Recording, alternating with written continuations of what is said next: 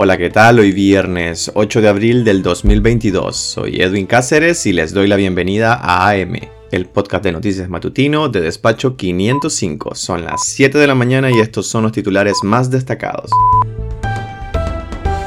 La tercera hija del prófugo expresidente salvadoreño Sánchez Serén recibe nacionalidad nicaragüense. Ortega ordena subir el límite de la deuda externa de Nicaragua y aumenta el riesgo de llevar al país a un severo endeudamiento pronostican fuerte golpe de calor en el Pacífico, incluso en la noche. Rosario Murillo continúa su discurso de odio en abril y compara a opositores con la dictadura de Somoza. En internacionales, Brasil confirma el primer caso de la subvariante Omicron XE, que es un 10% más contagiosa. La tercera hija del prófugo expresidente salvadoreño Sánchez Serén recibe nacionalidad nicaragüense. La dictadura Ortega Murillo completó la naturalización de los tres hijos del prófugo expresidente salvadoreño Salvador Sánchez Serén. La Dirección de Migración y Extranjería oficializó este jueves la cesión de la nacionalidad nicaragüense a Dolores Yvette Sánchez Vialta, Además, la dictadura ha convertido en nicaragüense a William Oswaldo Vaquero León, un militar que en documentos oficiales apareció con el cargo de asistente personal y coordinador general de Sánchez Serén, según publicaciones de medios salvadoreños. Dolores Yvette hace un año había sido beneficiada con asilo político. Ella fue parte de los miembros de la familia que huyeron a Nicaragua para evadir a la justicia salvadoreña. Tiene 43 años y es licenciada en Relaciones Internacionales. Al igual que otros integrantes de su núcleo familiar, ella se benefició del erario de su país ocupando cargos públicos. En junio del 2019, Nayib Bukele, presidente de El Salvador, ordenó su destitución de la Dirección General de Desarrollo Social, donde devengaba un salario de 2.645 dólares. Ortega ordena subir el límite de la deuda externa de Nicaragua y aumenta el riesgo de llevar al país a un severo endeudamiento. El dictador Daniel Ortega ordenó mediante decreto presidencial aumentar en un 6.4% el límite máximo de endeudamiento de Nicaragua con organismos internacionales, con lo que el país sigue expuesto a convertirse en uno de los países pobres severamente endeudados. Según el decreto publicado en la Gaceta, Ortega manda a modificar el techo máximo anual para que el gobierno central adquiera deuda externa en 6.4% más que el cierre del año pasado. El decreto deja establecido que el gobierno central puede contraer en un solo año deudas de hasta un máximo de 660.4 millones de dólares, 40 millones más que lo establecido hasta diciembre del 2021. Y en deuda interna con el sector privado, el techo máximo queda establecido en 110 millones de dólares. Hasta ahora la dictadura ha llevado la deuda de Nicaragua a 7.805.9 millones de dólares, un monto que presenta un riesgo muy alto para ser considerado un país severamente endeudado. Pronostican fuerte golpe de calor en el Pacífico, incluso en la noche.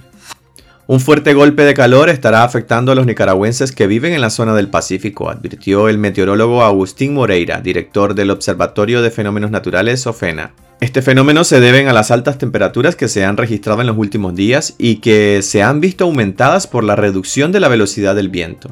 Este golpe de calor será fuerte incluso durante la noche, por lo que llaman a tener cuidado con los efectos que pueda generar. El experto afirmó que la velocidad del viento para los próximos días oscilará entre los 15 a 40 km por hora en la zona de Occidente, León y Chinandega, y en los departamentos de Managua, Masaya, Carazo y Granada. Solo en Rivas podrían haber ráfagas ocasionales de 50 km por hora. Por su parte, el Instituto Nicaragüense de Estudios Territoriales INETER advirtió esta semana que las altas temperaturas alcanzarían los 38 grados en los departamentos de León y Chinandega y hasta 35 grados en Managua y Huigalpa. Rosario Murillo continúa con su discurso de odio en abril y compara a opositores con la dictadura de Somoza.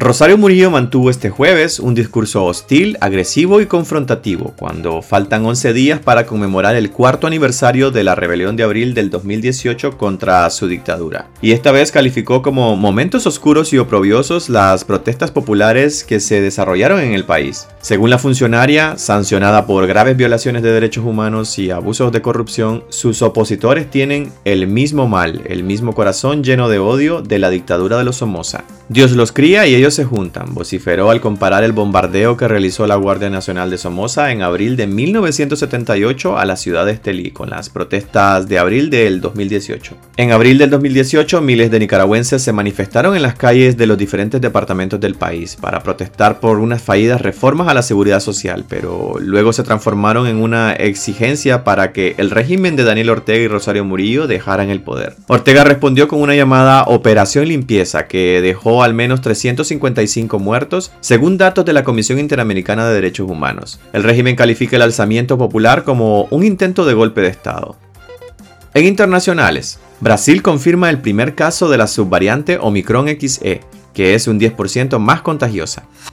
Brasil, uno de los países más castigados por la pandemia de la COVID en el mundo, confirmó este jueves la primera infección por la nueva subvariante de la Omicron, conocida como Omicron XE, e identificada originalmente en el Reino Unido a mediados de enero. Según el Ministerio de Salud, la nueva variante, que es una combinación de la Omicron original y la subvariante Omicron BA.2, fue identificada en un examen genético de la muestra de un paciente realizado por el Instituto Butantan de Sao Paulo y confirmada por las autoridades sanitarias este jueves. Según la Organización Mundial de la Salud, la recombinante XE se detectó por primera vez el 19 de enero en el Reino Unido, que ya acumula más de 700 casos de la nueva subvariante, y las primeras pruebas mostraron que podría ser más transmisible, y es un 10% más contagiosa que la variante Omicron, de por sí ya considerada súper contagiosa.